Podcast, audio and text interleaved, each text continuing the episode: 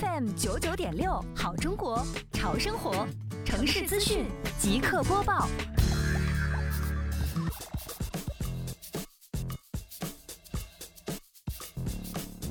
围绕美丽杭州创建暨迎亚运城市环境大整治、城市面貌大提升长效管理工作，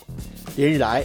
杭州市西湖区双浦镇综合行政执法队积极开展取缔活禽养殖贩售联合执法行动。行动由镇政府统一组织，执法中队、辖区派出所、